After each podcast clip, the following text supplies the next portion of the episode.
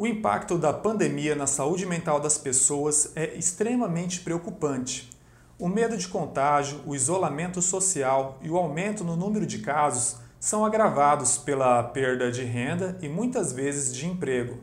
Para conversar sobre esse assunto, o programa Nova Cena traz hoje a psicóloga Jane Vasconcelos Menezes. Jane, muito obrigado por estar aqui hoje para comentar sobre esse assunto muito importante. Eu que agradeço o convite de vocês e espero poder contribuir de alguma forma com todos que nos assistem. Obrigado, Jane.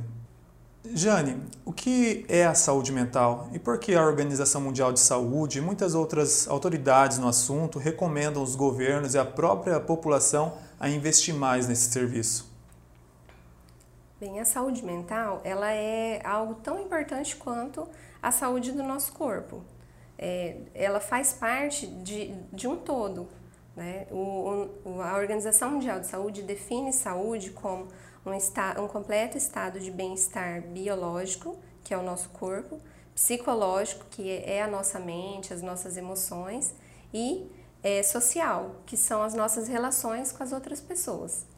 Então, é, estar bem emocionalmente, mentalmente, é, é importante para que a gente tenha equilíbrio em tudo é, para o nosso corpo ter saúde, para as nossas relações estarem bem, para que a gente se saia bem no nosso trabalho, com a nossa família. Então, de um modo geral, é, a saúde mental ela está envolvida em tudo. Né? É, a gente precisa estar tá bem equilibrado emocionalmente para que a gente esteja bem, esteja saudável. Creio que haja também um processo, às vezes, de negação da pessoa mas quando que ela deve procurar esse tipo de atendimento? Quando ela verifica, nossa, eu preciso disso, eu me identifico com isso. Qual é o momento? Existe algum sintoma, por exemplo? Na verdade, eu costumo dizer assim, é... todo mundo deveria ou poderia procurar é, apoio psicológico em algum momento da vida, não só quando está em crise ou está passando por um momento de dificuldade. É, mas as pessoas, elas costumam procurar um apoio é, psicológico, um apoio emocional, quando elas passam por um período de crise. Ou quando perdem uma pessoa, ou quando o médico indica. Né? As pessoas, em, em grande maioria, elas acabam procurando primeiro o médico para depois procurar o, o psicólogo, né? para ter uma indicação o encaminhamento e daí procurar o psicólogo. É, mas os indicativos de que você precisa ou de que alguém precisa de uma ajuda poderia ser uma alteração muito grande de humor repentina sem uma causa é, sem uma causa aparente é, modificação de, de comportamento por exemplo se você não consegue mais fazer as coisas que você fazia antes né? ou fazer como antes. É, as pessoas, quando elas estão muito adoecidas, às vezes elas não conseguem nem mesmo fazer coisas corriqueiras, como tomar banho, é, cuidados pessoais, né? Então, é, se isolam de outras pessoas. Então, os sintomas podem ser variados, desde os mais graves, como esses últimos que eu falei, como coisas simples, é, oscilações muito, muito graves de humor e, e, de um modo geral, quem percebe são as pessoas que convivem, os familiares, os amigos. Essas pessoas às vezes falam assim, nossa, você tá diferente, você tá estranho, tá tudo bem. E a gente acaba às vezes falando assim, ah, não é nada, é você que tá estranho comigo. Né? Mas na verdade, às vezes pode estar sim acontecendo alguma coisa. A gente falou a respeito da procura pelo profissional, mas em tempos de pandemia também temos que evitar aglomerações. O Conselho Regional de Medicina, por exemplo, regulamentou a telemedicina. Como que está o atendimento no campo da psicologia? É, o, o, nosso conselho, o Conselho Federal, ele já, desde o início, ele abriu uma possibilidade de que os profissionais se cadastrassem num, é, num aplicativo, num site chamado EPSI, que, onde todos os profissionais que pretendem fazer atendimento virtual é, devem fazer esse credenciamento lá nesse, nesse canal. É, mas o, o, atendimento online ele já era regulamentado na nossa profissão antes. Eu já atendia e outros profissionais também já realizavam esse tipo de atendimento à distância. É, então, só assim, agora aumentou a procura, talvez até a demanda por esse tipo de atendimento, que traz mais segurança para o nosso cliente, que não está tendo contato direto, não está tendo contato, não precisa se deslocar, né? E também para a gente, profissional, que, que tem que estar tá ali também, né? Com, com, esse, com essa pessoa que vem de um outro, de um outro meio, de, um, de uma outra família. E como que funciona o atendimento online? Então, basicamente ele é, acontece da mesma maneira do atendimento presencial.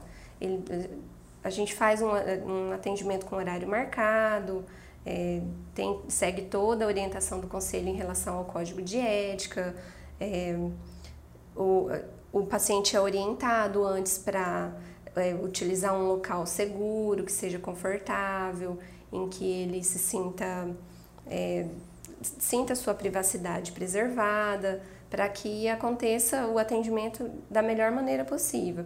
O tempo de duração da sessão é o mesmo do atendimento presencial. Então, assim, basicamente, ele é um atendimento como outro.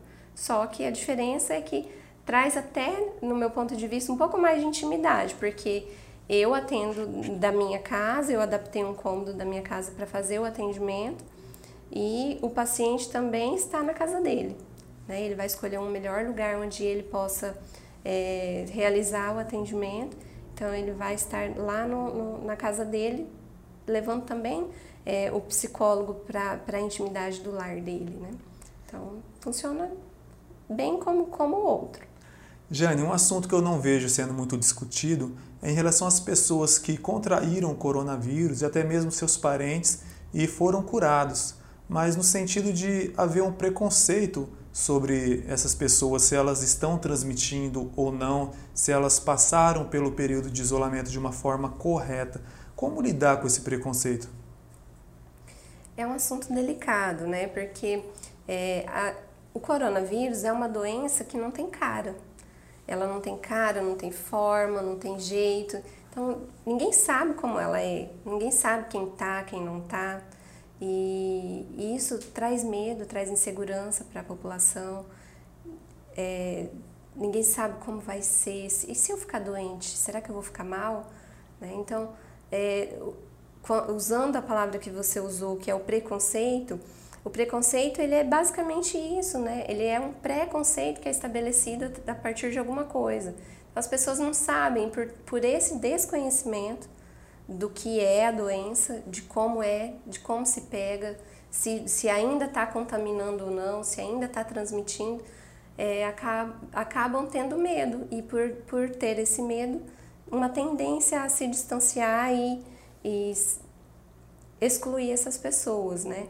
É, um jeito legal é procurar estar tá sempre se informando, buscar é, sites seguros, é, fontes seguras para para se orientar, para se informar, para saber como é, o, o, que eu posso fazer.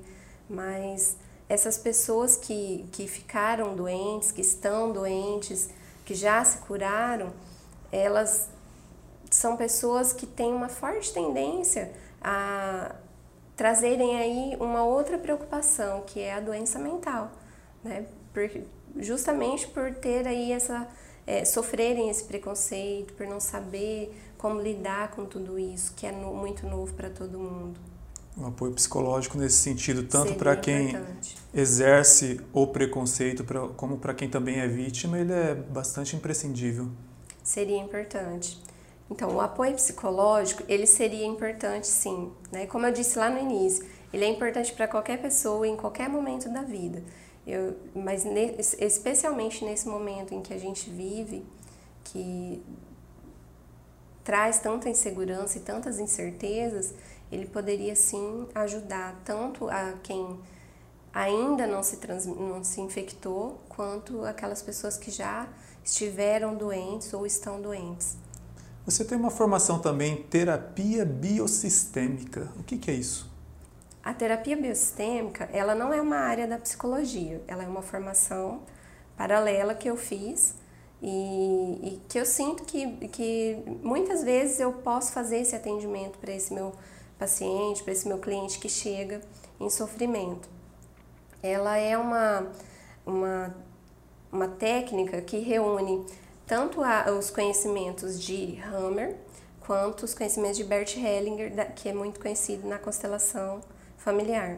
Então, é, ela trata o nosso corpo quando ele adoece por questões é, geralmente traumáticas vivenciadas pela pessoa ou por questões que são familiares, que são trazidas por, por questões é, geracionais, né? De, de gerações. Você está concluindo também uma formação, uma especialização em psicodrama, correto? Isso. No que, que consiste? O psicodrama, ele é uma, uma técnica é, que foi criada por Jacó Levi Moreno e ele é através da ação. Né? A gente é muito acostumado a ver na internet fotos e tudo mais é, de, do psicólogo trabalhando assim, o paciente deitadinho, né, no divã e tudo mais. E o psicodrama, ele, ele é um pouco diferente, porque ele consiste em trazer o, o paciente para ver a segunda vez. O que quer dizer isso? É ele, é, ele vivenciar novamente aquela situação que não está legal para ele. Ah, ou sei lá, o marido brigou com a esposa e aí veio para a sessão com aquela questão que foi discutida e tal. Então, ali no consultório, no, no setting terapêutico, ele tem a oportunidade de viver a segunda vez desse conflito que não ficou tão bem resolvido para ele. Jane, muito obrigado pela entrevista. Espero recebê-la mais vezes. Eu agradeço o convite, eu espero ter esclarecido tudo o que você me perguntou e espero também ter, poder ajudar as pessoas que estão em casa e que irão nos assistir. Muito obrigado, Jane.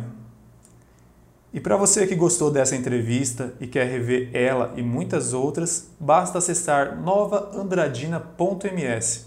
Obrigado e até a próxima!